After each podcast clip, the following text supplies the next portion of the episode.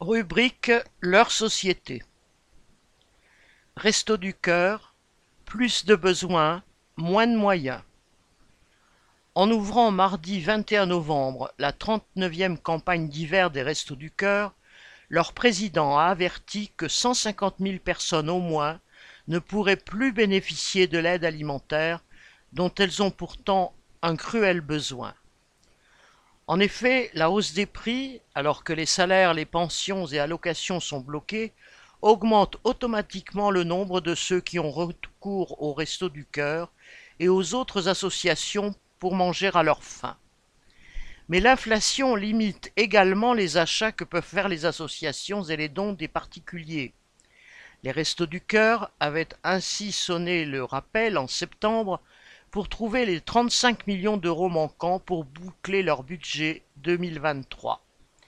Ils sont désormais contraints de diminuer le nombre de repas hebdomadaires offerts à tel ou tel bénéficiaire et de dire à des familles qu'elles n'ont plus droit au colis alors même que leur situation n'a pas changé.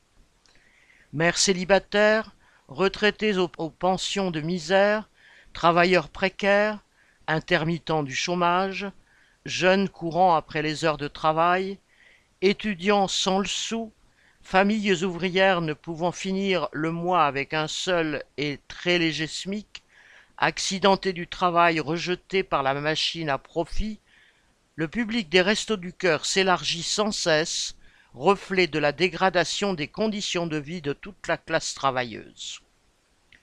Sous la rubrique Aide aux banques alimentaires, entre guillemets, le budget de l'État inscrit 150 millions d'euros par an. Le Sénat a voté lundi 20 novembre une rallonge de 30 millions. La famille Arnaud, une des plus riches au monde, si ce n'est la plus riche, a spectaculairement fait un chèque de 10 millions d'euros en septembre.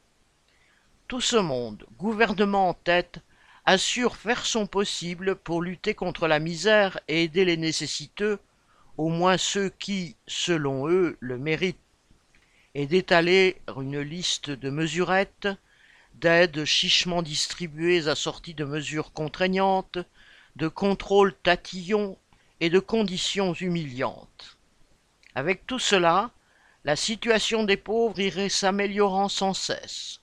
Si ces derniers ne s'en aperçoivent pas, c'est qu'il manque de culture pour apprécier les statistiques officielles que les ministres viennent commenter à la télévision.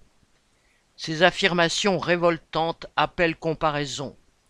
Le ministre des Armées patronne un programme de missiles à 120 millions pièces, et le seul tir du 18 novembre a coûté plus que le déficit annuel de toutes les associations d'aide alimentaire. Les 30 millions votés par le Sénat comme les 150 du budget de base sont une goutte d'eau en regard des 160 milliards d'euros versés chaque année aux entreprises privées pour conforter leurs bénéfices ou aux 50 milliards du budget militaire. Les 10 millions de la famille Arnaud représentent 0,005% de sa richesse. Le dévouement des bénévoles n'arrivera pas à endiguer une misère créée par le fonctionnement même de l'économie capitaliste. L'État ne peut ni ne veut y remédier, tout dévoué qu'il est aux intérêts des seuls possédants. Ne serait-ce que pour parer aux plus pressés, il faut prendre tout de suite dans les caisses des capitalistes, contre leur gré, contre leurs politiciens et contre leur appareil d'État. Paul Gallois